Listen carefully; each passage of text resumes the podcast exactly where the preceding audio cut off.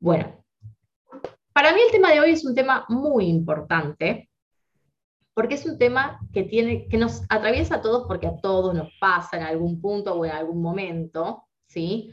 Les pasa a los que hacen tiempo que están, les pasa porque eh, hace tiempo, porque lo sé, porque me lo dicen, porque también me pasa a mí muchas veces, y, a los que están nuevitos por ahí no les pasa, a los que recién empiezan el plan, porque vienen como con un, empuje que está copadísimo y que está bueno que los, más antiguos nos, agarremos de ese empuje, pero que posiblemente esto también pase, ¿sí? Más adelante. ¿Se acuerdan que yo les hablé de, lo, de la motivación? Primero quiero hablar esto un poquitito porque me parece que es importante. Yo les hablé de la motivación, de lo importante que es estar motivados y de que también es importante no juzgar la motivación, ¿sí? No juzgar la motivación. Por supuesto que creo que a nadie de los que están acá, porque los conozco y sé la clase de personas que son, nadie va a ponerse a juzgar al otro acá. Pero el problema no es juzgar al otro, el problema es que somos muy estrictos en juzgarnos a nosotros mismos, ¿no? Entonces, como que nosotros esa motivación nos parece que no va, esa motivación no es lo correcto, no estaría bien vista. Bueno, Perdemos tanto tiempo en juzgar la motivación cuando en realidad la motivación, cuando aparece, sea la que sea, nos tenemos que agarrar fuerte y seguirla, ¿sí? Porque aparte la motivación, tiende a caer. Entonces, por lo menos, mientras dure, mientras la tengamos, hagámosla durar, ¿sí? Eso en relación a la motivación. Ahora lo que yo voy a hablar o lo que les quería hablar es de ir un poquitito más atrás de la motivación que tiene que ver con cuando empiezan a aparecer algunas cuestiones donde empezamos a, irnos del plan. ¿sí? Voy a compartir pantalla. Esperen, voy a por acá. Y ustedes, si no se ve, me van a decir, porque saben que tengo un tema con, a ver, si yo hago así, ustedes ven toda mi pantalla entera, ¿no es cierto? Si yo, ¿ustedes ven que yo muevo? Sí. ¿Que muevo las pantallas? Sí, perfecto. bueno, perfecto, listo, eso era lo que necesitaba saber. Bueno, de lo que vamos a hablar es de los cuatro jinetes del apocalipsis. ¿Sí? ¿Pero de qué? De los cuatro jinetes del apocalipsis en nuestro tratamiento. ¿sí? Vieron que uno viene motivado, que ya dijimos que la motivación puede ser lo que fuera, lo que cada uno le hace bien, venimos bien, venimos enganchados, y de repente una semana no bajamos, de repente nos desconectamos por alguna razón, algún problema, alguna situación del plan, empiezan a pasar cosas, cosas, que siempre pasan cosas, pero esta vez esas cosas que pasan empiezan a alejarnos de el plan, de nosotros mismos, de mirar para adentro, de, hacer elecciones saludables, de mi objetivo, ¿no? Empieza como a generarse algo, algo raro. Y aparece ahí algo que, son, que se llama, que llamamos así como ¿no? medio, medio como una caricatura, esto de los cuatro jinetes del apocalipsis. Esto en realidad no es algo que invento yo. Esto lo, no lo invento, sino que lo enuncia un psicólogo americano que se llama John Gottman, que fue, es un psicólogo que tiene un laboratorio en la Universidad de Washington, él lo llamó Laboratorio del Amor, y que habla justamente de las relaciones, y bueno, y habla de estos, y enumeró estos cuatro jinetes del apocalipsis. Que yo lo que hice fue reversionarlos, tomando su teoría, por supuesto, por eso lo nombro, reversionarlos para nuestra relación con quién, con la comida. ¿sí? Nosotros tenemos que ver, y lo que tenemos que repensar nosotros es la relación con la comida y con nosotros mismos.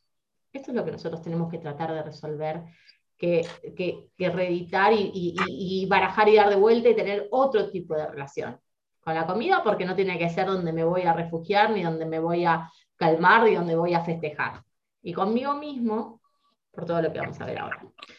Estos cuatro jinetes, yo estoy segura que en algún punto a todos nos han aparecido. Karina, chicas, no levanten la mano, espera. Cari, ¿vos levantaste la mano? Cari. Ay, bueno, no sé. No levanten la mano, hablen directamente, porque como está el, el power, yo no veo quién levanta la mano. Así que, no sé, Cari. Perdón, perdón, me están dando mal esto. ah, no, está bien, está bien, vida. No, no, no, pero yo digo, si quieren hablar, hablen directamente porque yo no las veo. Porque, perdón, ay, hice cualquier cosa. Bueno, no importa, yo no las veo porque estoy con el power. Ustedes hablen directamente, me interrumpen y listo, no pasa nada. Vamos con esto. Entonces, los cuatro jinetes del apocalipsis son los como cuatro predictores del desastre. ¿Qué es el desastre? Bueno, que me empiece a poner kilos encima. Eso es lo que hablamos nosotros cuando hablamos de desastre, es empezar a ponerme kilos encima como muchas veces nos ha pasado, ¿sí? La idea es que si yo puedo identificar estos, estos cuatro predictores, ¿no? Estos cuatro jinetes, puedo buscar el antídoto. Yo les voy a mostrar los cuatro jinetes y les voy a mostrar la forma de resolver los cuatro jinetes. ¿Sí? Les vamos a ver las dos cosas. Primero, les voy a mostrar de qué se trata cada uno de los jinetes que planteó este psicólogo John Gottman. ¿Sí? Si alguien lo quiere buscar, es John y Gottman con doblete. a ver, el primer jinete que él plantea es la crítica. ¿Cómo se vería para nosotros? No puedo mantener un plan. Al fin y al cabo no logro lo que me propongo. No, no, no, no me sale nada que tenga que ver conmigo. No voy a ser flaca, ¿no? ¿Sí?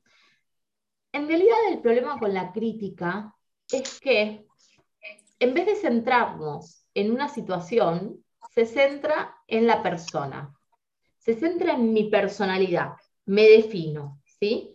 En vez de decir, por ejemplo, no sé, hoy hice todo bien, pero a la noche me fui del plan. Bueno, hice todo bien, me fui del plan a la noche. ¿sí? La crítica sería, eh, al fin y al cabo, vengo haciendo bien y soy tan nava que tiro todo por la borda y lo hago todo mal y al cagué el día, porque, ¿no? Entonces ya me empiezo a definir a mí como, como una persona con determinadas características, cuando en realidad no, no critico la situación. Tendría que ver cuál fue la situación, qué pasó y que esa situación, esa situación no me define, ¿sí?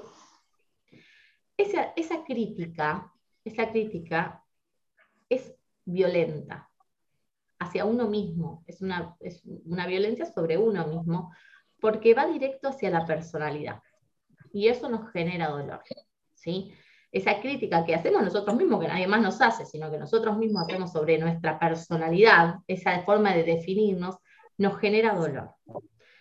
Y este jinete, la crítica, da lugar a que aparezcan los otros tres jinetes del apocalipsis. Es como que la crítica es lo primero que viene frente a la situación, que empieza a ser que empiezo a transgredir, empiezo con la crítica y da lugar a los otros jinetes. Vamos a seguir. El segundo jinete es el desprecio, ¿sí? Que viene justamente a cuenta de la crítica. Entonces, ¿qué, ¿qué pasa con el desprecio? Al final a todos les sale menos a mí, todos pueden hacerlo menos yo, el resto baja, mira cómo el resto baja y yo no. Entonces empezamos como a generar una situación de desprecio, son expresiones de desprecio sobre uno mismo, ¿sí? nos da una sensación como de tener menos valor o tener menos capacidades de hacerlo o, en compararnos con otros, ¿sí? Y, sentir que nosotros no vamos a poder hacer lo que hace el otro. Empezamos a hacer como una, empezamos a hacer una situación de autodesprecio. Este, así como la crítica daba lugar a los otros tres jinetes del Apocalipsis, el desprecio es justo el predictor del abandono del plan. ¿Por qué? Porque cuando yo me desprecio a mí mismo, a mí misma, lo que estoy diciendo es que no merezco. No merezco hacer el plan, no merezco cuidarme, no merezco dedicarme el tiempo para ir al gimnasio, no merezco eh, cocinarme, no merezco tomarme el tiempo para anticiparme, no merezco mi tiempo para meditar, no merezco. ¿Por qué? Porque soy una persona despreciable.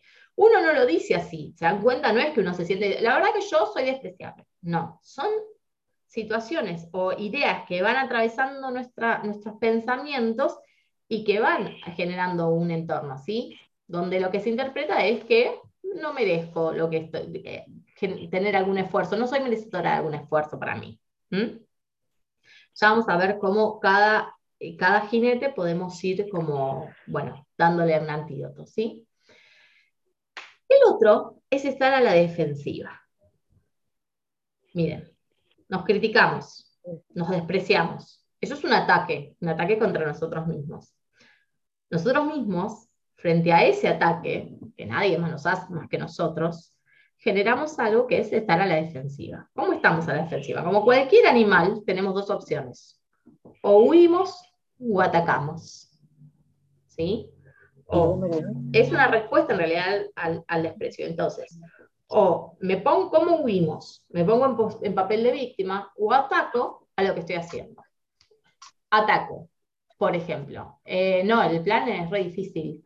No, yo, yo esto no lo puedo hacer porque yo no puedo, no voy a dejar de, salir.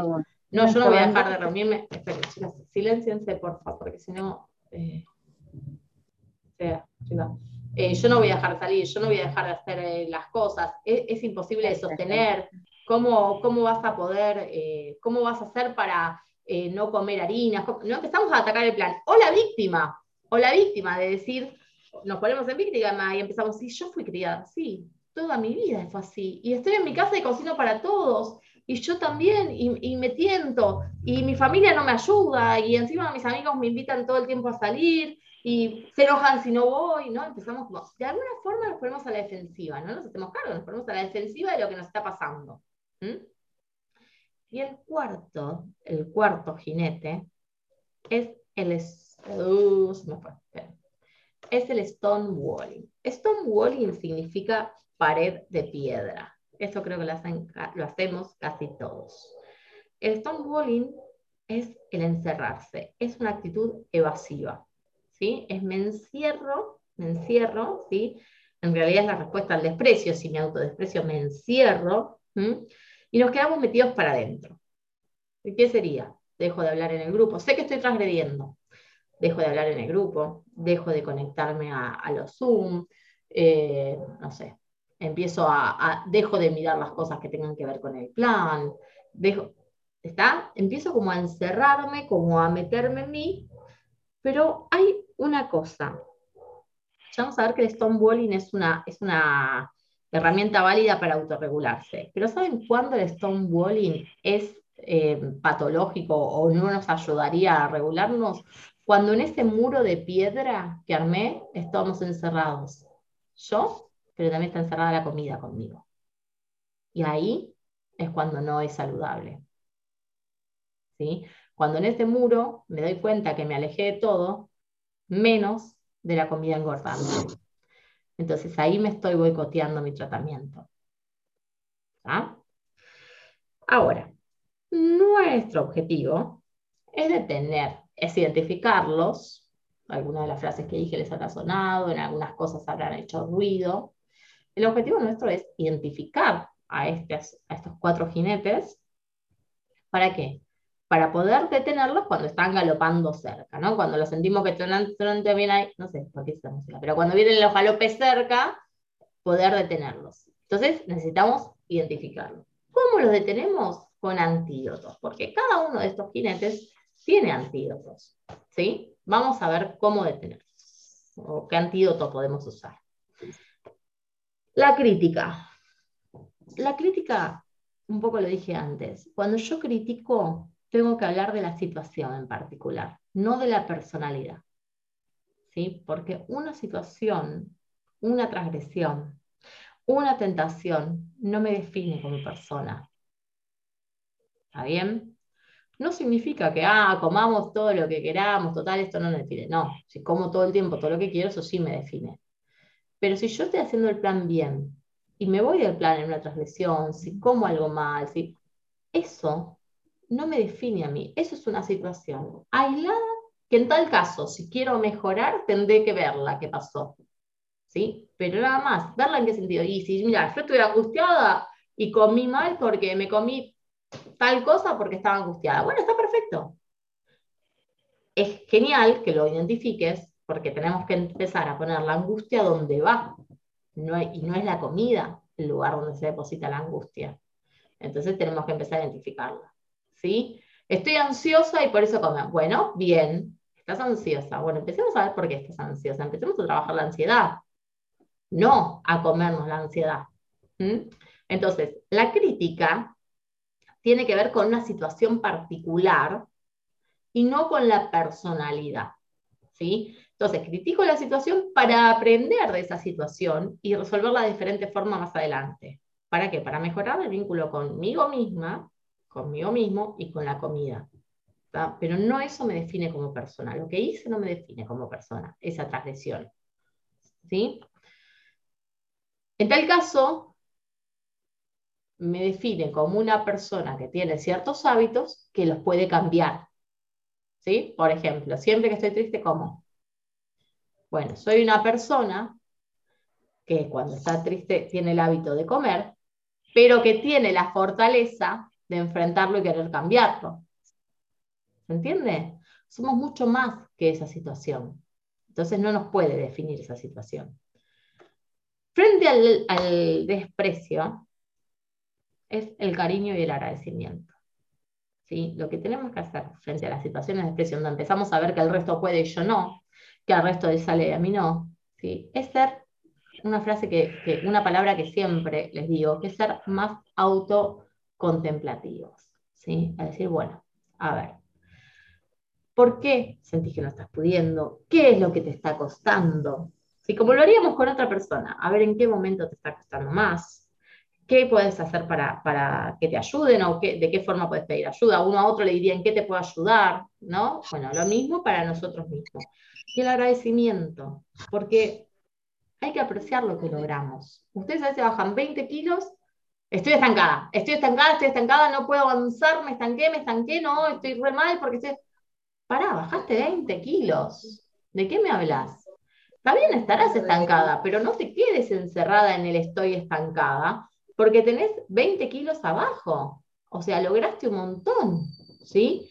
Y enseguida nos encerramos en esto de, no, porque me estanqué, me estanqué, me estanqué, y, yo, no me sale, y no sé qué puedo hacer, y no lo puedo hacer. Y, bueno, esto es lo que tenemos que ver, ¿sí?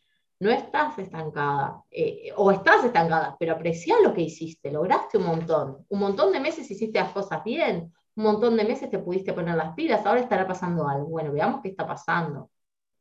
¿Sí? Pero esto de poder apreciar, nosotros somos muy autoexigentes. Queremos todas las semanas bajar y queremos todo el tiempo estar bajando y queremos llegar rápido a nuestro, a nuestro objetivo. Bueno, las cosas no tienen que ser perfectas, no van a ser perfectas, no pueden ser perfectas tampoco, y nadie espera que sean perfectas.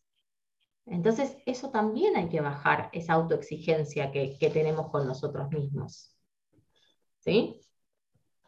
El otro es el estar a la defensiva. Miren, la actitud defensiva o el estar a la defensiva es esto que les decía, que nos lleva a, eh, a ponernos en víctimas o a atacar, ¿no? En realidad, eh, eso, esa actitud, esa situación o ese jinete tiene un antídoto que es el de hacerse responsables. Cuando yo empiezo a transgredir y empiezo a transgredir en forma sistemática, por ejemplo, todos los fines de semana o por ejemplo todas las noches, o, y em, empiezo a transgredir en forma sistemática, yo me encierro, yo me pongo en víctima de no me ayuda mi familia, no me ayuda nadie y yo estoy expuesta, qué sé yo, o eh, ataco, no, y esto no se puede, esto no se sostiene, esto, bueno. Lo que tengo que hacer es hacerme responsable. Y hacerse responsable no es sentir culpa. Si no es me golpeo el pecho y digo por mi culpa, por mi culpa. No, no, hacerse responsable y decir, bueno, a ver, ¿qué está pasando? ¿Cómo lo resuelvo? ¿Qué herramientas uso para resolver esto? ¿Sí? ¿Qué situación está pasando? Aprender de la situación. El responsable es el que resuelve la situación no el que se culpa de la situación. Aparte que la culpa nunca nos va a, llegar, nos va a llevar a un buen camino, ¿sí? Pero hacerme responsable, a ver qué pasó. Bueno, esto, esto, cómo lo hubiese podido evitar, cómo se podría haber mejorado, qué tendría que haber hecho, ¿sí? Lo que fuere, cada uno, pero el poder hacerse responsable de la situación, en vez de ponerme en víctima o echar la culpa afuera o poner, eh, atacar a otro, decir, bueno, a ver, acá, quien quiere bajar de peso, soy yo. ¿Sí? ¿Quién sabe lo que tiene que hacer? Soy yo. Yo sé que si como pizza y no voy a bajar de peso. Más allá de que me lo diga el plan, lo he comprobado durante años. Si yo sigo comiendo lo que comía durante años, no voy a bajar de peso porque ya lo comprobé. Si no, ahora sería flaco, flaca, y no lo soy. Entonces, evidentemente, tengo que hacer un cambio. Bueno, que se lleva la, la comida a la boca es uno. Entonces, uno se tiene que hacer responsable de eso. Eh, hacerse responsable de sus elecciones. ¿Por qué elegí esto? ¿Por qué no elegí lo otro? ¿Sí? Entonces, en vez de atacar o en vez de ponerse en víctima, hay que hacerse responsable. Si yo fui criada así, si a mí de chica me premiaban con comida, sí, está perfecto. Todo lo que me decís, todo, sí, todo está perfecto.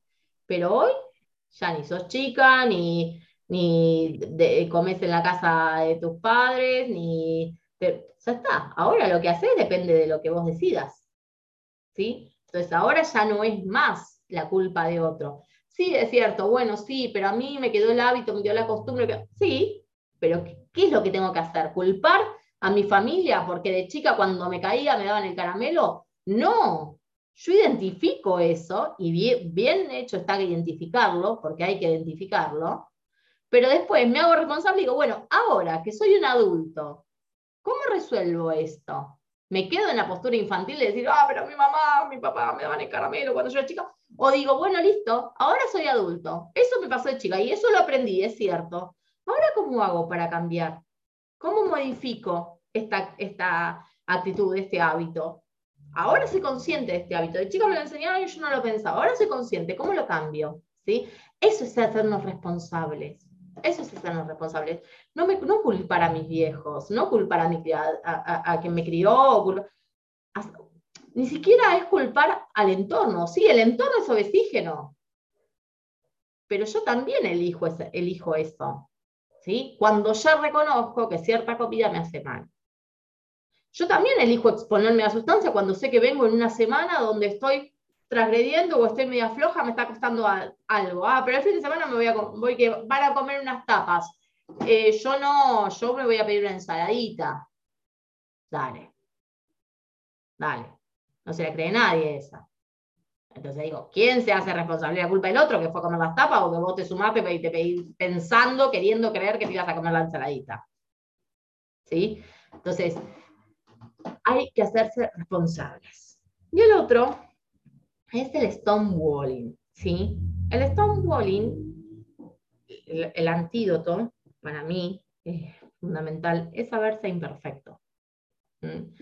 Nos enterramos porque no nos están saliendo las cosas como querríamos, no nos están saliendo las cosas tan bien como creemos que nos tendrían que salir, o como vemos o creemos ver que a otro le salen, entonces nos encerramos y empiezo a dejar de conectarme, y empiezo a dejar de hablar, y, no pido ayuda. Y la realidad es que el, el, el, saberse imperfecto nos anima a pedir ayuda. ¿sí? Cuando a mí alguien me escribe y me dice, mira, Lore, no puedo más, o cuando alguien escribe en el grupo, no me estoy conectando, para mí esa persona tiene un buen pronóstico, porque entendió, entendió que muchas veces no podemos solos. Hay veces que sí, hay veces que estamos como más concentrados, que estamos como con menos problemáticas, que estamos bien, bueno, bien, bienvenido sea. Y hay veces que no. Y bueno, ahí se pide ayuda. ¿sí? El Bowling tiene una mirada que es un poco más, eh, a diferencia de los otros, que no, tiene una mirada que puede ser hasta terapéutica, que es lo que se llama en psicología el tiempo fuera, ¿no? Esto uno dice, bueno, a ver, no sé, estoy enredada en mis voy a hablar de comida porque es nuestro tema, ¿no? Pero se usar para todo. Pero por ejemplo, estoy enredada en mis transgresiones, estoy que, bueno, necesito un tiempo fuera, ¿no? Entonces me retiro. Hasta 30 minutos vale como tiempo fuera, 20, 30 minutos. Entonces me retiro, me pongo a hacer otra cosa, me pongo a meditar, me pongo a escribir, digo, me encierro en mí misma por 20, 30 minutos para repensar algunas cosas o para eh, bajar ansiedades o para relajar. Mismo si estoy discutiendo con alguien, puedo pedir un tiempo afuera, una pareja, y puedo decirle, mira, dame un tiempo afuera, porque necesito descansar un poco la cabeza porque ya nos estamos agrediendo y volvemos después. Eso es válido, eso es válido. ¿Dónde está mal el tiempo fuera? ¿O dónde está mal el stonewalling? ¿O dónde deja de ser un tiempo fuera terapéutico? cuando ese, esto, ese, ese tiempo fuera, o sea, ese encierro, dura más de 30 minutos, dura días, dura semanas, desaparezco. Desaparezco del grupo, desaparezco de los Zoom, desaparezco de todos lados, si dejo de conectarme con todo lo que me hace bien. Entonces, ahí ya es hay un problema porque no estoy, no estoy pudiéndolo hacer y encima me encierro. O cuando en ese muro que en general pasan las dos cosas a la ¿no? Dentro de ese muro está, estamos la comida y yo. Entonces, ah, no hablo en el grupo, ah, no me conecto a los humanos, ah, bueno, estoy comiendo cualquier cosa, ¿no? Estoy como, me doy cuenta que estoy encerrada comiendo lo que sé que no me hace bien. ¿Sí? Entonces, ahí, en ese momento, estaríamos en algo que está prediciendo el desastre. ¿Sí?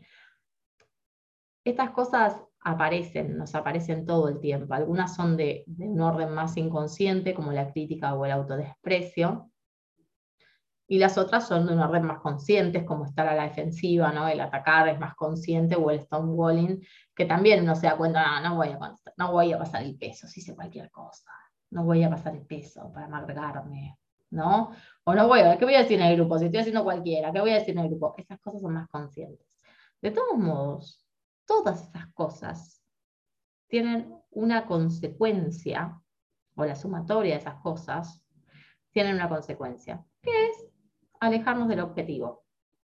¿Sí? Es alejarnos del objetivo. La mayoría de las personas abandonan, no este plan, todos, este, cualquier plan, porque creen, porque creen que tienen que hacerlo perfectos. Entonces, cuando ya no lo hacen perfecto, empiezan a perder las ganas, empiezan a criticar el plan, ¿sí? Y se van. En realidad lo que tenemos que entender es que perfecto no lo tiene que hacer nadie. Y que cuando no nos está saliendo es cuando más tenemos que pedir ayuda. Y si no, no tiene mucho sentido trabajar en grupo. Yo tengo una frase, una frase que a mí me parece que está buena, que se puse acá, que dice, las guerras las guerras se ganan planeando y con estrategia. Esta guerra no es contra vos mismo, es contra los jinetes cuando aparecen y tenés que poner en juego estratégicamente todas tus herramientas para que los jinetes no arrasen. ¿sí? O sea, nosotros no estamos peleando una guerra contra nosotros mismos. Al contrario, lo que estamos haciendo es amigarnos con nosotros mismos, lejos de pelear. ¿sí?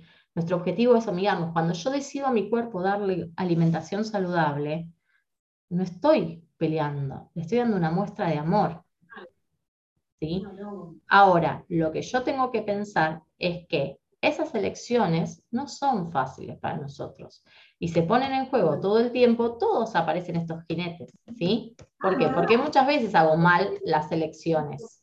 Entonces, ¿yo qué tengo que hacer? Identificarlos y usar todas las herramientas y todas las estrategias que tenemos en el plan para no caer en esto. ¿Se entiende? Bueno, ahora voy a dejar de grabar para escucharlos ustedes. Bueno, les voy a mostrar esta diapositiva, ¿sí? Para que podamos hablar un poquito sobre el sueño. La que quiera hablar puede hablar tranquilamente, la que quiera consultar, ¿eh? no, no pasa nada pueden activar sus micrófonos cuando quieran. Y si no se me escucha bien, díganme que levanto la voz, que a veces a mí se me baja la voz. También, así que ustedes díganme cualquier cosa. Bueno, esperen que ahí hay más gente para entrar.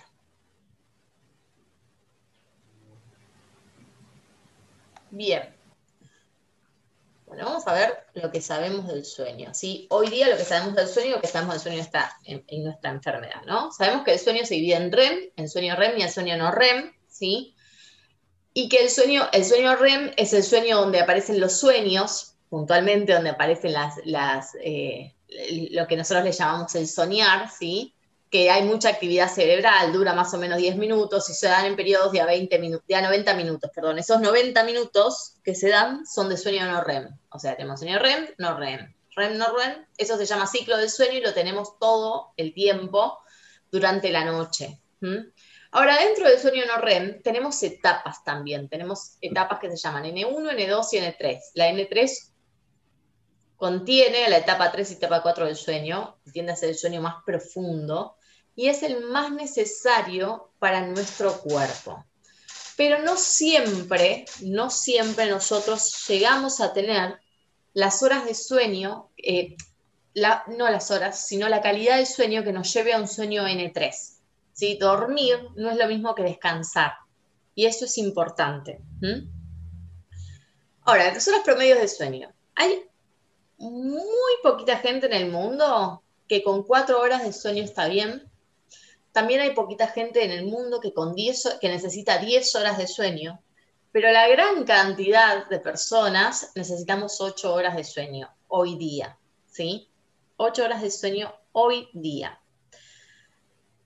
Pero nosotros ya venimos con una deuda de sueño. ¿Qué significa? Que en realidad, evolutivamente nosotros teníamos, nos, nos íbamos a dormir cuando caía la noche y nos despertamos cuando salía el sol. ¿Por qué?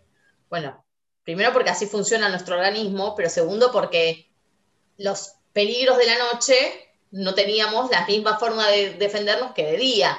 Entonces, de noche nos, nos, nos guarecíamos, ¿no? Nos, nos íbamos a, la caverna o a la choza o donde estuviésemos, nos quedamos y al otro día, primera hora, cuando salía el sol, volvíamos nosotros a la actividad.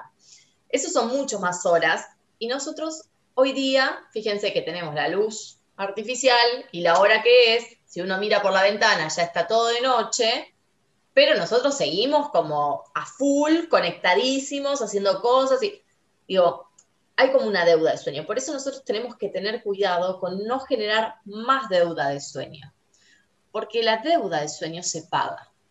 La deuda de sueño se paga, se paga en salud, ¿sí? No es una deuda que uno puede acumular, acumular. En algún momento eso vamos a tener que pagarlo. Se cobra el cuerpo la deuda de sueño, aunque nos parezca una pavada. El sueño es muy importante, el sueño nos ayuda a recuperar tejidos, nos ayuda al procesamiento de la memoria, nos ayuda incluso a la regulación de la presión arterial, el sueño. O sea, es muy importante. Pero a nosotros puntualmente, a nosotros puntualmente, nos es muy importante el sueño porque ayuda en muchos mecanismos de regulación de nuestra enfermedad. ¿En cuáles, por ejemplo? Bueno, ustedes saben que Miren, esto yo no sé si ustedes saben, pero en general la gente no se lo imagina, pero uno de los momentos de mayor quema de grasa en el cuerpo se da la noche. ¿Sí? Uno de los momentos de mayor quema de grasa en el cuerpo se da la noche. ¿Por qué se da la noche? Y acá por ahí a alguno le hace ruido, porque nosotros a la noche estamos en ayunas. Entonces, el cuerpo necesita energía y la va a sacar de la energía acumulada. ¿Mm? Entonces, es muy importante que tengamos horas de sueño. Estoy hablando ahí de cantidad de horas de sueño, ¿sí? Cantidad de horas de sueño. Es muy importante que tengamos una buena cantidad de horas de sueño. Otra cosa importante es que la, buena calidad de sueño ayuda a que se baje el azúcar, a regular el azúcar en sangre. Entonces, nosotros no empezamos a disparar la insulina y no empezamos a acumular grasas. Otra cosa que pasa durante la noche, durante la noche se bajan los niveles de cortisol. Es importantísimo bajar los niveles de cortisol, porque nosotros, el, cortisol se eleva por el estrés. ¿Y quién no está estresado? ¿Quién no vive corriendo? ¿Quién no cruza la calle y le cruzó un, coche rápido y tuvo que tirarse para atrás? ¿Quién no?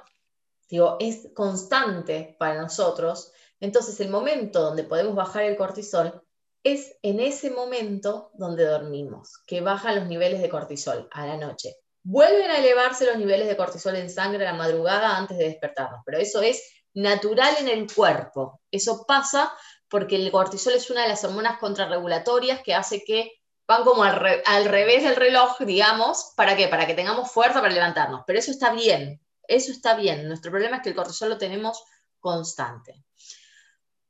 Y acá una pausa. El cortisol tiene una incidencia directa, directa en el mecanismo de hambre. No, no en el mecanismo de hambre, en las ganas de comer. El cortisol tiene una incidencia directa en las ganas de comer, no en el hambre, ¿sí? en los antojos, en las ganas de comer eso que tenía, que lo pensé y que me, se me vino a la cabeza y eso. Eso tiene mucho que ver el cortisol. De hecho, cuanto más estresados estamos, más necesidad tenemos de darnos antojos o de darnos el gustito. Entonces, acá no hablo del sueño, ahora hablo de, de pura vida, hablo ahora, ¿no? Nosotros tratamos desesperadamente de bajar el cortisol todo el tiempo. Cuando nosotros decimos mediten, ¿sí? cuando nosotros les decimos que mediten, o cuando yo les digo que mediten, cuando les digo que hagan las respiraciones conscientes, todas estas cuestiones tienen que ver con que puedan bajar el cortisol de forma natural. El cortisol tiene mucho que ver también con la grasa que acumulamos en la panza. Entonces, también tenemos que tener cuidado en, la cantidad de cortisol que tenemos en sangre por eso. El cortisol es muy importante que lo vayan bajando. Ahora, eh, hay en, un estudio que se hizo, ¿sí? Eh, se, se, pautó, y esto es a grandes rasgos, obviamente, porque es solo con la gente del estudio, pero se pautó que cuando dormimos menos de 7 horas, cuando dormimos menos de 7 horas, el descenso de peso se dificulta. O sea, es difícil bajar de peso si yo duermo menos de 7 horas. No significa que no voy a bajar, no voy a engordar, pero el bajar me va a costar, ¿sí? Si duermo menos de 7 horas. Si duermo 5 horas, 5 horas o menos, empiezo a, subir de peso. 5 horas o menos empiezo a subir de peso. Entonces, Fíjense que la cantidad de horas es muy, muy importante. Y sí, yo les dije, el cortisol da ganas de comer. El cortisol favorece las ganas de comer, sí. Pero el sueño, bien llevado el sueño, ¿no? Un sueño profundo, un sueño reparador, bien llevado el sueño, hace que eh, se reúnen unas hormonas que tienen que ver con el hambre. Una es la leptina y la otra es la adiponectina. Nosotros de la leptina hablamos mucho, hablamos mucho, la leptina es todas, todas esas dos hormonas, las dos hormonas se producen en los adipocitos, o sea, en las células grasas que tenemos, ¿sí? Por eso nosotros tenemos de esas hormonas, tenemos un montón. La leptina es la que le dice al cerebro, ya está suficiente, deja de comer, ya comiste mucho, ¿sí? Esta sensación de saciedad que la gente flaca suele tener, la gente delgada, la gente delgada naturalmente suele tener esto de ya estoy lleno, comí esto y ya no puedo más. Y uno dice, yo me he comido tres platos si, si fuese así de flaca. No, probablemente no lo hubiese comido porque tendrías recuperado ese mecanismo de saciedad. Entonces, es de, indicarle eso al cerebro se ocupa la leptina. Que fíjense que la leptina, como les digo siempre, todos tenemos un montón de leptina, no es que, ay, sigo comiendo porque no tengo leptina, no, todos tenemos un montón de leptina en sangre porque tenemos un montón de tejido adiposo. El problema está en que el cerebro no lee la leptina, no la recibe, porque la bloquea la insulina.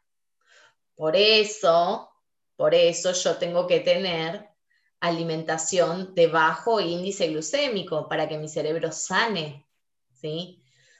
Y la otra, la em, adipopectina, tiene que ver con la regulación de la quema de grasa. Todas esas dos hormonas se producen durante la noche, durante el descanso reparador, durante el descanso profundo. Entonces es importante que yo llegue a ese tipo de descanso. ¿sí? Fíjense todo lo que pasa cuando estoy durmiendo y que por ahí uno dice, nada, es, me tiro un ratito, duermo, dormí medio mal, pero no pasa nada. No, pasa, pasa un montón durante ese periodo. Hay que darle la importancia que tiene. Y los últimos estudios marcan que justamente en esta etapa N3 del sueño no REM, tiene un rol clave en el control del metabolismo. Y ahí es lo que yo les digo que no es solo la cantidad de tiempo que duermo, sino la calidad del sueño que tengo.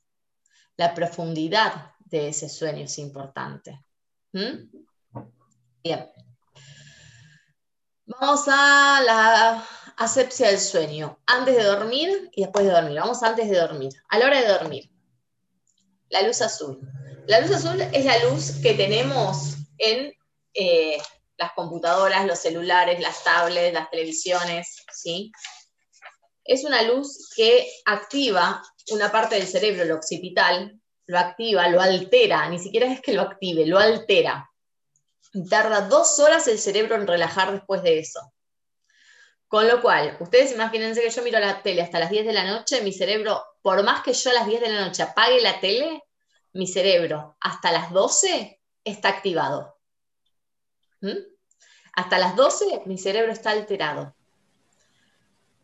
Y vieron cuando yo a veces mando a la noche, bueno, dejemos los celulares y a descansar, preparémonos para el sueño, que yo les empiezo, les digo esto por ahí, y uno dice, son, no sé, son las nueve de la noche, Lorena, ¿qué, qué, deja el celular? Yo obviamente uno lo hace desde el cariño, porque yo no le voy a decir a nadie qué tiene que hacer, pero cuando yo mando esto, es como para decirle, como para que a ustedes les caiga la ficha, decir, pucha, pará, ya está, ya está, ya son las 9 de la noche, ya son las 10 de la noche, yo la tengo que desconectar, tengo que dejar de mirar pantalla azul, el luz azul, perdón, pantalla de computadora, pantalla de lo que fuere, ¿no? Esto de empezar a, a relajar la cabeza, porque ustedes piensen que su cerebro no es apago la pantalla y se apagó el cerebro, no funciona así. Tardan dos horas en volver a, que su cerebro se relaje. La computadora, la tablet eh, y el celular tienen filtro de luz azul. ¿Es ideal? No. ¿Pero es mejor que nada? Sí. Lo que no tiene filtro de luz azul son las televisiones porque lógicamente no tiene mucho sentido que una televisión tenga filtro de luz azul porque tratan todo el tiempo de tener la mejor imagen, la mejor definición, la mejor calidad, el mejor color y si le pones un filtro azul estás destrozando la televisión. Entonces no tienen. Pero bueno, los otros aparatos, si lo tienen, pueden eh, intentar ponerlo. ¿Sí? Lo tienen, de hecho no es sí, lo tienen. Las computadoras, los celulares y las tablets tienen el filtro de luz azul. Entonces ustedes por lo menos pueden poner eso a la hora Incluso, no sé en el de ustedes, pero en mi celular se puede programar. Yo lo tengo programado que a determinada hora, mi celular, miren, yo tengo dos cosas programadas. Miren lo que les voy a decir. Una es que a determinada hora mi celular ponga el filtro de luz azul. ¿Sí? O sea, a determinada hora lo pone. Ah, eso lo dejé de hacer y ahora lo tengo todo el tiempo puesto el filtro de luz azul. Pero tengo otra cosa que programo, que a las 10 de la noche mi, televisión, mi celular se pone en blanco y negro. O sea, deja de ser absolutamente atractivo para nada. O sea, ya no, mm, si yo lo estoy viendo, cuando llegan las 10 de la noche mi celular deja de interesarme porque es blanco y negro, es muy aburrido ver un celular. Uno no se da cuenta porque está acostumbrado ya, pero si lo prueban, y eso también es una función que ayuda mucho a uno a decir, bueno, listo, ya está, ya no me interesa, ya lo dejo, ¿sí? Eh, esa función la tienen en, el, en la parte del reloj despertador. Yo lo uso así, tal cual, sí, con luz azul o blanco y negro. Blanco y negro es tremendo usarlo, porque yo cuando tengo la noche me quiero morir, así que no creo. Con el, con el, con la luz azul, ¿no, Silvi?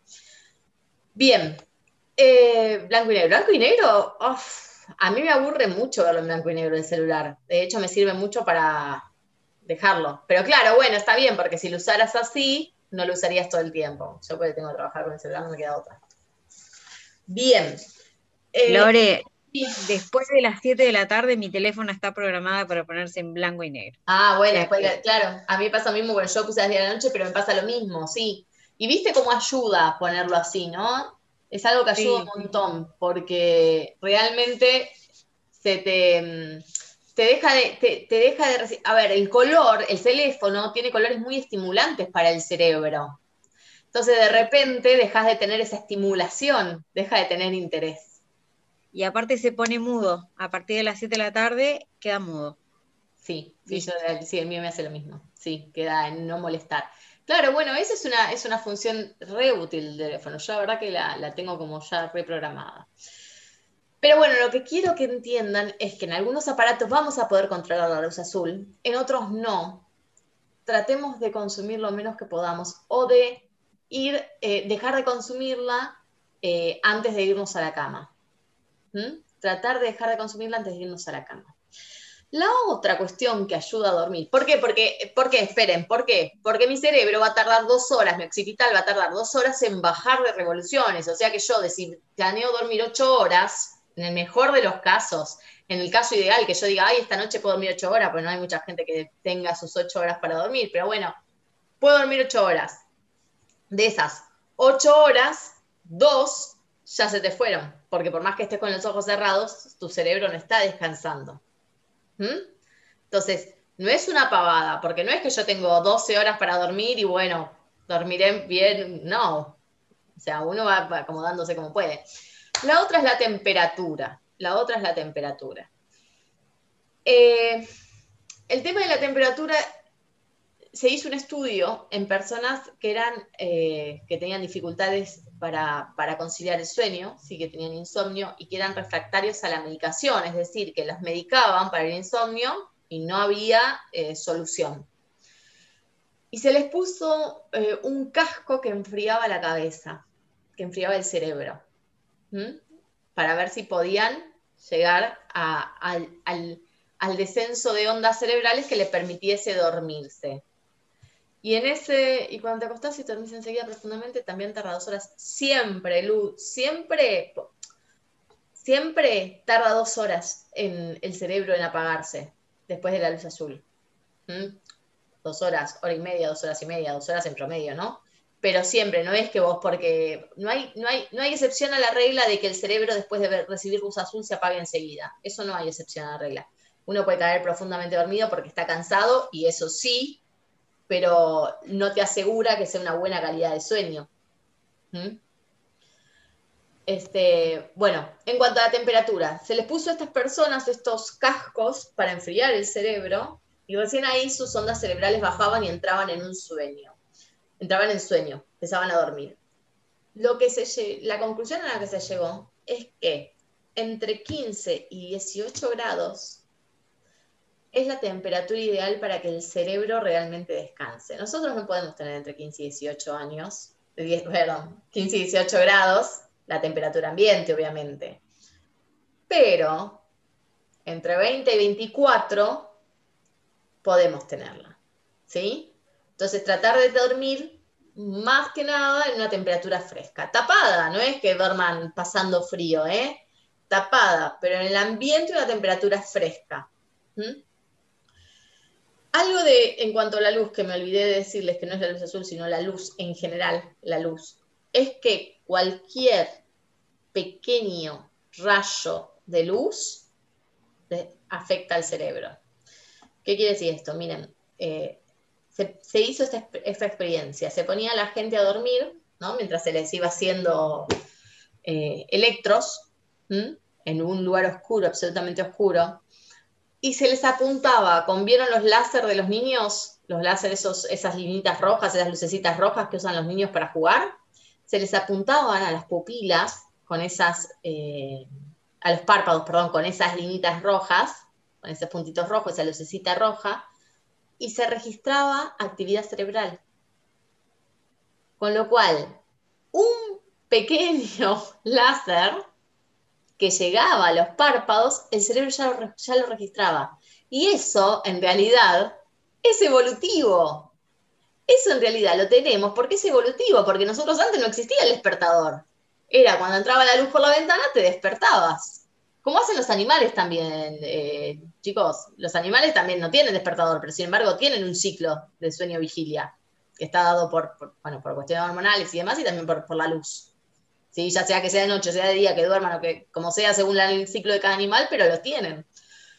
Bueno, nosotros eso lo, tenemos todavía, lo tenemos. No nos despertamos por ahí, pero sí activamos el cerebro. Con lo cual, con lo cual la recomendación es dormir con todo apagado. En un lugar en silencio y con todo apagado. ¿Qué es con todo apagado? Es en oscuridad absoluta. Y es muy difícil, porque el despertador, el despertador, la lucecita del despertador, el aire acondicionado, la lucecita del aire, el televisor que tiene el puntito rojo cuando está apagado que titila, el, ¿no? Siempre hay algo que da luz. Porque vivimos en esta era, y porque esta era es así, y no nos podemos ir a, y vivir con velas para volver a la época como si fuéramos, pero sí podemos resolverlo de alguna forma, con antifaces los antifaces esos que se venden en las estaciones, en los negocios, así que salen dos mangos, dos mangos, pero esos antifaces que tapan la parte de los ojos nos permiten dormir en absoluta oscuridad. Una vez que uno se acostumbra a dormir con antifaz, es muy difícil dormir, conciliar el sueño sin antifaz, y se los digo por experiencia. Es muy difícil conciliar el sueño sin antifaz. ¿Mm? Y eso yo se los recomiendo absolutamente que se lo compren. No es un gasto grande, comprar eso no es un gasto grande y les va a cambiar la calidad de sueño. Les va a cambiar la calidad de sueño, se aseguro. Aunque uno diga, ay no, pero yo suelo dormir, eh, suelo tener todo apagado. No, miren, hasta, hasta por la persiana entra la luz de la calle. O sea, no vivimos en una era de oscuridad. ¿No? Salvo que alguien viva en el medio del campo, que no sé, por ahí alguien dice, yo estoy en el medio del campo, no tenemos luz eléctrica, bueno, es otra cosa. Pero nosotros, los que vivimos en la ciudad, no tenemos oscuridad, no sabemos lo que es la oscuridad. De hecho, si alguien de la ciudad va al campo, cuando uno va al campo le llama la atención dice, pucha, ¿no? Cuando uno está en el campo sin, sin luz eléctrica, llama la atención. ¿Vos, Silvi, no tenés, no tenés luz eléctrica, Silvi? ¿Y cómo no vas a tener luz eléctrica? Sí, pero como no tenemos vecinos, una vez que se apagan las luces de la casa, no hay más luz, porque en la habitación decidimos desde hace mucho tiempo, no hay televisión, no se llevan los teléfonos, se duerme, se cierra la puerta. Escúchame esto, eh, ¿y no tienen luz en la calle? No. Ah, estamos, estamos en, zona rural y el alumbrado público está al frente, como 250 metros al frente. debo ser la única. Sí, no, no, está bueno. Yo porque tengo, el, yo vivo, claro, en una zona rural, es la tuya. Yo, por eso digo, bueno, el que vive ahí en el campo, sí, en, una zona así medio alejada, sí tiene la posibilidad. Yo tengo la luz desde la calle acá pegada, que sí, parece día todo el tiempo. Mi mamá está a 25, 30 cuadras y es imposible, entre el ruido, los autos, el teléfono. Claro. Sí, eso es ideal, lo que te pasa es lo ideal. Pero si no tenemos ese ideal que te pasa, no nos pasa a todos, eh, si no lo tenemos, está bueno. Ay, esperen que quise abrir cualquier cosa. Si no lo tenemos, está bueno tener como la forma en que lo, lo puedo regular, ¿no? Decir, bueno, no, no, no estoy viviendo en el campo como me gustaría, con esa tranquilidad. Pero por lo menos yo me puedo poner un antifaz que sale dos mangos y lo puedo resolver. Y esto que dice Jessica, yo tengo, no lo uso por fiaca, pero cuando estoy muy cansada y quiero dormir me lo pongo y me desmayo. Y sí, porque ustedes piensen que cuando ustedes le dan el, el las condiciones adecuadas al cerebro, el cerebro descansa. ¿Mm? Porque el cerebro está preparado para descansar. La dificultad está en que no le damos las condiciones adecuadas. ¿Y para qué le queremos dar las condiciones adecuadas? Le queremos dar las condiciones adecuadas para no engordar o para adelgazar. Pero también porque queremos tener memoria. También porque no queremos desarrollar enfermedades degenerativas, inflamatorias. También, o sea, hay muchas cosas. No queremos tener presión arterial alta. No que... El sueño regula muchas cosas. ¿Sí? Entonces, traten de, hacer el, hábito, generar el hábito. Una vez que uno genera el hábito, y esto yo se los digo de verdad, yo no tenía el hábito, y una vez que uno genera el hábito de dormir con antifaz, cuesta conciliar el sueño sin el antifaz.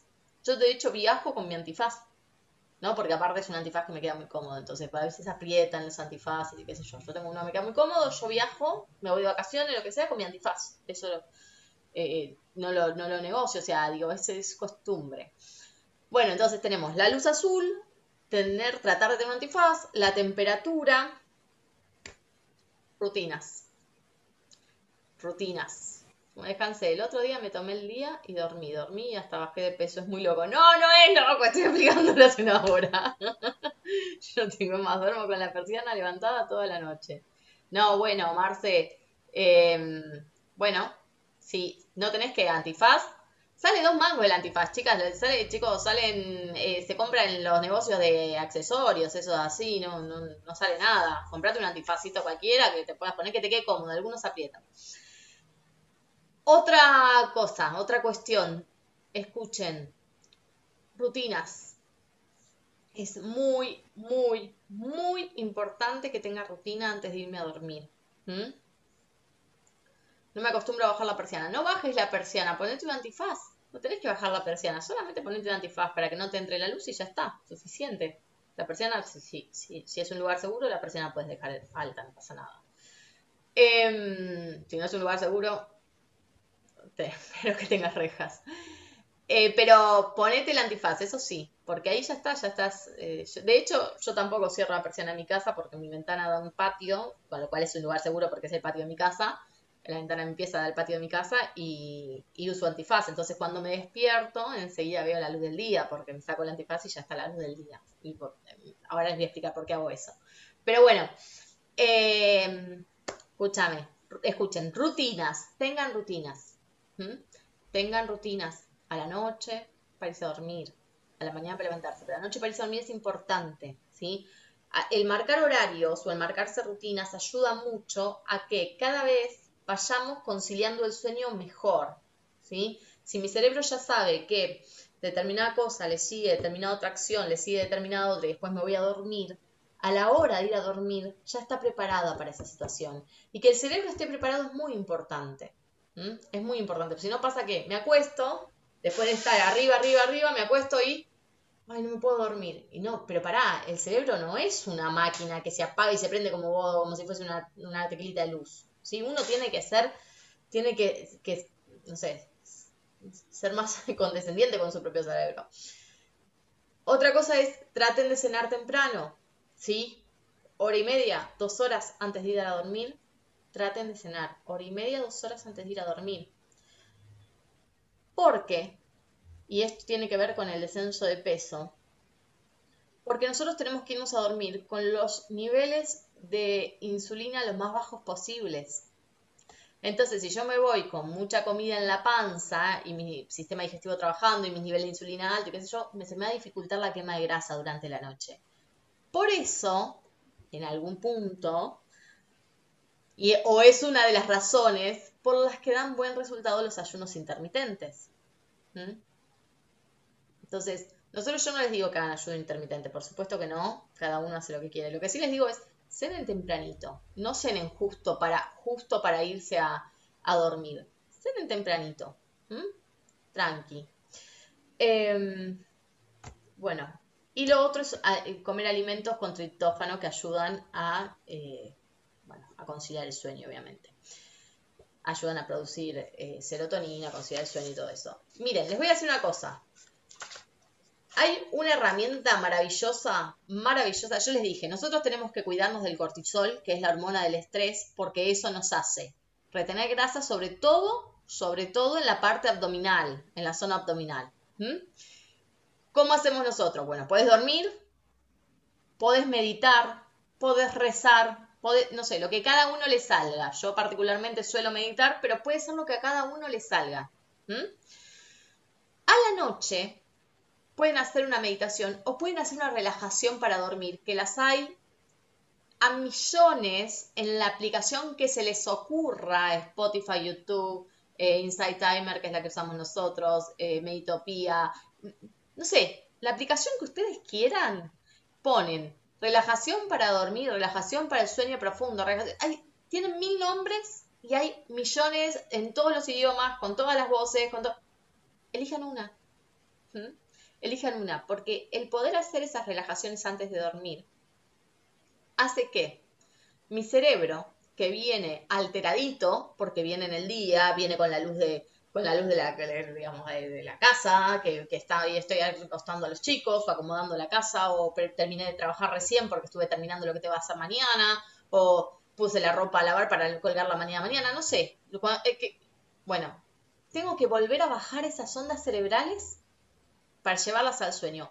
Y el cerebro no hace esto. Ta, ta, ta, ta. No. ¿Sí? Eso no, eso es un infarto. El, corazón tampoco hace eso. ¿Sí? Los cambios son paulatinos, o sea, de estar taca, taca, taca, taca, va a estar taca, taca, taca, taca, taca, taca, taca, y ahí entramos en sueño. ¿Sí? Yo para ayudar a eso tengo que ayudar a que ese yo creo, yo ceno re tarde, me cuesta horrores cenar temprano, es un hábito que me cuesta. Ahora vamos a hablar de eso, ahora te voy a decir lo que hago yo. Para, mm, eh, me perdí, para bajar de, este, de esta alteración que tenemos propia de nuestra vida, propia de nuestras obligaciones, lo que tenemos que hacer y que pin, que pam, lo que podemos hacer es a la noche acostarnos con los auriculares y escuchar una relajación una meditación, una canción, no sé, una lista de reproducción tranqui, que me calme, no pongan la de pura vida, que es todo arriba porque van a salir bailando, algo tranqui, que me calme, ¿sí? Buscar algo que me relaje. ¿Para qué? Para entrar más fácil en eso, en esa forma de, en ese, en ese sueño profundo. Ahora, esto de seno retarde, eh, hay dos cosas acá. Una es el hábito de cenar tarde y que me dé hambre. Y la otra es la costumbre de cenamos en familia. ¿Mm? Las dos tienen solución. Yo te voy a decir una cosa. eh, ustedes saben, yo tengo mi familia en Estados Unidos y allá a las 6 de la tarde se cena. Pero no nos vamos a dormir a las 7 de la tarde. De hecho, mis sobrinos salen a correr a esa hora, o sea, entrenan, hacen toda su vida, ¿no? Todo el mundo sigue su vida. Esto que voy a contarlos, digamos, en mi tiempo de obesidad, ¿no? Pero sí saqué la, idea, sacamos de ahí, digamos, la conclusión. Eh, nosotros qué hacíamos? Cenábamos a las 6 de la tarde, con todos, obviamente, y a las 9 de la noche eh, hacíamos un café. ¿No? Damos vuelta, lo que acá hacen merienda y cena lo dábamos vuelta, solamente que nuestra, nuestra cena, que era un cafecito o un tecito, bueno, se pueden imaginar todo lo que se comía en esa cena, en esa merienda. ¿no? Era una locura porque allá hay una... hasta que nos dimos cuenta que nos estábamos matando. Pero, más allá de eso, que digo, no es lo correcto, sí está bueno poder ver de hacer este cambio, ¿no? decir, el plato fuerte lo puedo hacer a la tarde y a la noche hacer algo tranqui. No sé, eh, cada uno en función de su ritmo, de su ritmo familiar, también eso tiene mucho que ver. Yo entiendo que uno trabaja todo el día y por ahí a la noche es el momento que ve a la familia y dice, bueno, bueno, pero también me puedo sentar en, miren, también me puedo sentar en la mesa con mi familia si yo ya comí a las 6 de la tarde y ellos comen a las 9 de la noche, me puedo sentar en la mesa y tomarme un caldo. ¿Mm? Por ahí, decir, bueno, yo ya cené, pero los acompaño, tomo el caldo, puedo hablar, puedo preguntar cómo fue el día, contarles cómo fue el mío o un caldo y un té, o un tecito. Digo, hay que cambiar los hábitos y los hábitos se cambian conscientemente, decir, bueno, ¿yo qué quiero?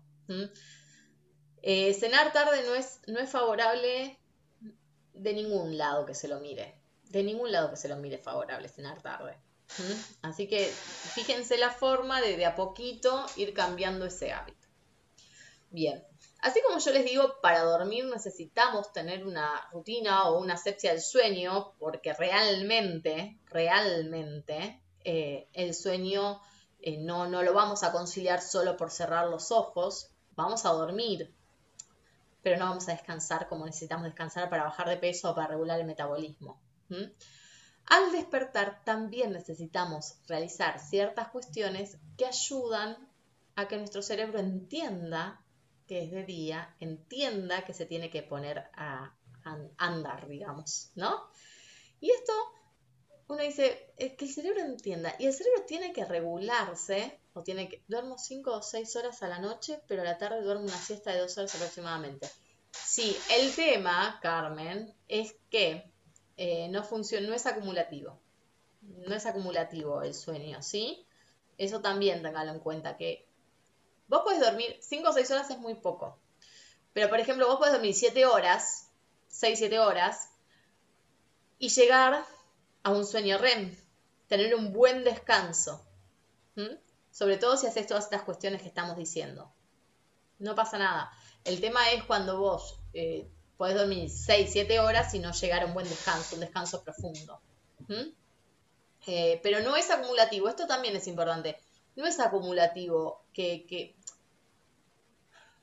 que uno diga, yo duermo en total ocho horas y voy durmiendo una hora, no sé, dos horas a la mañana, dos horas a la tarde, dos horas a la noche, dos horas a la medianoche, no es acumulativo el sueño, ¿sí? El cansancio sí es acumulativo, pero el sueño no.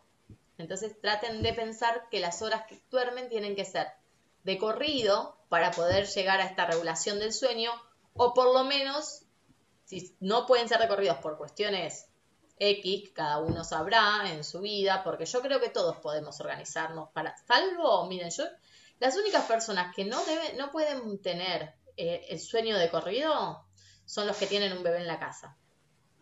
¿Mm? Porque bueno, son cosas lógicas, son cosas lógicas. los que tuvimos un bebé en casa, sabes que el bebé se va a despertar, sabes que eso, eso son cosas lógicas. Pero después el resto es una cuestión de organizarse.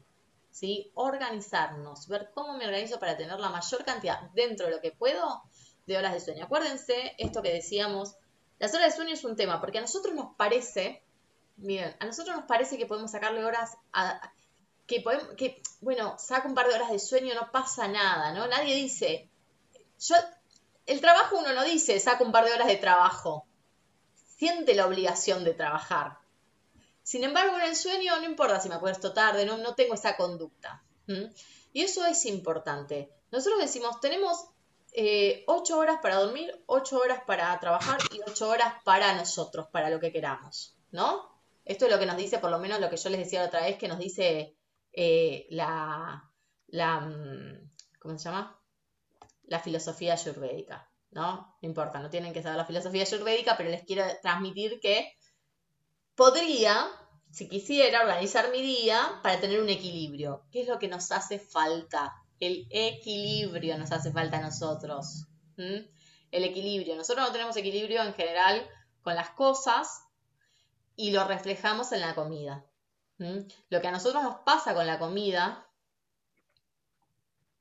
lo que a nosotros nos pasa con la comida es justamente eh, que no tenemos, perdón, estoy leyendo un mensaje mientras le hablo. Lo que a nosotros nos pasa con la comida es un reflejo de lo que nos pasa en la vida, ¿sí? Cuando yo no puedo poner límites a los demás, no me puedo poner límites a mí, tampoco le puedo poner límites a la ingesta. Cuando yo no puedo encontrar un equilibrio en las cosas, cuando no, tampoco encuentro un equilibrio en la ingesta. Entonces, cuando nosotros decimos el tratamiento es integral, tiene que ver con esto. Tiene que ver con esto, con que algo hay que cambiar de base para poder después que se refleje en todos los aspectos de la vida. La alimentación es un aspecto más de la vida. El sueño es otro aspecto de la vida, o la organización horaria es otro aspecto de la vida también que yo tengo que resolver. Entonces, hay que tratar de organizarnos. Dice, los miércoles me propongo mientras te escucho, hago media hora de bici, por eso lo pongo, no pongo cámara. Termino y caliento la comida que ya dejé preparada para cenar. Termina la charla y ceno. Cenar temprano es un antes y un después, el descanso es increíble, absolutamente. Cenar temprano es un antes y un después. Cenar temprano es un antes y un después y lleva tiempo a acostumbrarse. Otra vez contaste lo mal que te acostaste después de las dos y las veces que me he quedado hasta esa hora por algún motivo es verdad lo del hambre. Eso sí lo he tenido en cuenta, el sueño y el hambre. Sí, eso no lo dije hoy, menos mal que lo dijiste, Jessica. Cuando nosotros eh, nos acostamos, nosotros cuando dormimos, una de las cosas que hacemos es generar hormonas anorexígenas, ¿sí? Porque si no nosotros no generásemos hormonas anorexígenas, probablemente nos despertaríamos de hambre a la noche. Entonces, eh, no estoy hablando de gente que hace ayuno, ¿no? Estoy hablando de, los, mortales. Em, entonces, no generamos hormonas anorexígenas, eh, generamos hormonas anorexígenas, pero para generar hormonas anorexígenas necesitamos dormirnos antes de la una y media o dos de la mañana. Si nosotros nos dormimos después de la una y media, ya es muy difícil que las generemos. Entonces, es mucho más difícil el otro día regular el hambre e incluso en ese momento de la noche vamos a empezar a tener hambre. ¿Está? Así que también en eso es importante el horario de sueño. Eso es importante, el horario de sueño también ahí, es verdad, me había olvidado, ya. Eh, y sí es verdad que es un antes y un después cuando empiezan a comer. Yo de corazón se los recomiendo. Eh, comer temprano es un antes y un después. Aunque no se vayan a dormir, ustedes no se vayan a dormir, pero coman temprano o hagan su comida fuerte temprano y después a la noche un caldito, un tecito. Les cambia, les cambia la vida de verdad. Bueno, así como tenemos a la, mm, noche rutinas, ¿sí? Eh, tenemos también rutinas a la mañana que ayudan a que el cerebro se empiece a preparar. Hay cuestiones que el cerebro hace solo, como por ejemplo esto que yo les decía, las hormonas contrarregulatorias que se activan, ¿no? Como para ponernos en actividad antes de, para despertarnos en realidad. Pero hay cosas que nosotros podemos ayudar este Gar Sanden eh, escribió un libro y él lo que sobre el cerebro y él lo que dice es que hay que activar los sentidos. ¿Cómo activo los sentidos? Bueno, él lo que dice es esto. Yo estoy durante ocho horas en la misma temperatura, en la misma posición, o bueno, en contacto con las mismas telas, el mismo olor en la pieza, eh, con los ojos cerrados. Entonces, dice, los sentidos están como adormecidos, pongámosle que una forma de despertar el cerebro es despertar los sentidos. Y una forma de despertar los sentidos es que, por ejemplo, yo me despierte y tenga en mi mesita de luz o lo que fuese, un perfume y oliese un perfume. ¿Sí? No sé, algo que activase otras partes de mi cerebro, que lo despertase. Tomar agua. Cuando me levanto a tomar agua, llevamos cuando yo me levanto llevo muchas horas de eh, deshidratación, muchas horas de, no haber tomado líquido, ¿sí? de no estar hidratada. Entonces necesito recuperar. eh, algunos doctores recomiendan medio litro de agua cuando nos levantamos, que aparte ayuda al metabolismo, ayuda a activar el metabolismo en la mañana, por lo menos un vaso de agua es necesario. Entrar en movimiento. El que hace gimnasia cuando se levanta es ideal. Yo particularmente hago unas cuestiones de yoga y el que no, eh, por lo menos es el estirarse, ¿sí? El tomarse unos minutos. Esto de saltar de la cama no sirve, no sirve. Digo, yo me despierto, me siento en la cama y me puedo estirar. Puedo hacer unos movimientos en el cuerpo, en los brazos, estirarme, ¿no? Esto, empezar a entrar los diferentes músculos en movimiento. Y la última es recibir la luz del sol. Así como nosotros em, tenemos que... Ay, fue. Así como nosotros de noche, yo les digo, tenemos que dormir con todo oscuro, absolutamente oscuro, que no, no nos entre luz ni nada de eso, para que el cerebro entienda que tiene que dormir, tiene que apagarse, que no se apaga, es una forma de decir. De día, yo tengo que dejar que el cerebro reciba la luz del sol, para que también entienda que ya es de día. Entonces yo tengo que abrir las ventanas, desayunar al lado de una ventanita o de un rayo de sol o lo que fuese. Primero por eso y segundo porque vamos a tener la vitamina D. Y la vitamina D, que se genera, se sintetiza con la luz solar, la vitamina D me va a permitir regular el hambre. No es una pavada tener vitamina D. ¿sí? De hecho, de hecho, en la farmacia venden los shocks de vitamina D. No sé si está Sandra por acá, pero venden los shocks de vitamina D. Aquí eh, estoy. Ahí está, ¿o no, Sandri? Que venden. Sí, señora. Una por semana, una por mes. Una por mes, absolutamente, una por mes también. Eh, y eso es de venta libre, ¿no, Sandra? Sí, puede ser con receta de obra social o puede ser este comprada sin receta. Lo que sí, bueno, ahora los niveles de vitamina D, los, los mínimos subieron. Antes era hasta 30 y ahora están pidiendo que sea más de 40, así que habría que hacer un dosaje, mínimo como para hacer los niveles, pero bueno, se vio que los niveles de vitamina D están muy bajos. Todo este tema también de la cuarentena hizo que la gente justamente esté mucho más encerrada. Y aparte el sol que hay que tomar para la síntesis de vitamina C, de vitamina D, es el sol del mediodía, el de las 12, 1, 2 de la tarde, que es el sol más fuerte y siempre sin ningún protector solar porque la gente se pone protectores solares y con eso ya la vitamina D tampoco se sintetiza. Así que por lo menos habría que tomar, ponerle media hora, 15 minutos de sol, a eso de las 12 del mediodía, una, y sin ningún protector solar. Pues si no, no sirve. Ahora que estamos en invierno lo podemos hacer, en verano no por favor. Prefiero que 15 minutos, pero 15 minutos en verano tampoco te va a hacer nada, o sea, no te va a hacer malo, que no estés una hora. pero 15 minutos podés estar. Mientras como es vos decís a veces colgando la ropa, ahí estás tomando, bueno, y obviamente descubierto el cuerpo, ¿no? Pero no, pero bueno, viste, la gente toma el sol, se pone protector y bueno, no sirve nada. Pero bueno, y si no, bueno, la vitamina D. Pero bueno, el tema, lo ideal sería hacer un dosaje. Un dosaje. Bueno, sí, por supuesto. Pero lo que les digo es que obviamente la vitamina D está sintetizada por laboratorio y uno la puede tomar, puede tomar estos shock de vitamina D. Yo lo que tomo es un liquidito, pero también sé que la venden en pastilla, que se toma una por mes, qué sé yo. Pero yo me hago mi dosaje, yo me doso casi todo en sangre. Pero pueden, eh, digo, en vez de tener que tomar esto sintetizado, podrían sintetizarlo ustedes mismas con la luz del sol. Entonces es importante que nos expongamos un poquito a la luz del sol. Es importante, ¿sí? Un ratito. Yo duermo con las persianas abiertas. Descubrí que me levanto mucho mejor humor con la luz del sol. absolutamente, sí, es lo que yo decía. Sí. Mm, de todas formas, el mes pasado me recetaron vitamina D. También una por mes. El tomar agua es en ayunas. Sí, el agua apenas te levantás. El agua apenas te levantas, Flor. Sí, es lo que yo decía. Yo también duermo con las persianas abiertas porque al despertarme me saco el antifaz y el saber que es de día, o sea, bueno, igual ahora me despierto temprano y es de noche, pero en general cuando los días son de días cuando me despierto, me pone hasta de mejor humor el despertarme de día, ¿no? Este, bueno, Gente, la idea de todo esto es que quedara bien claro que a veces uno pone mucho énfasis en el ejercicio, en la comida, en, y el dormir es una pata fundamental del descenso de peso.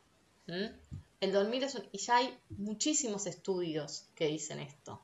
Entonces nosotros tenemos que ver la forma de organizar nuestro sueño para que sea un sueño reparador, para que sea un sueño profundo, para que sea un sueño que realmente nos sirva, ¿sí? Para recuperarnos, que sea un sueño que nos regule.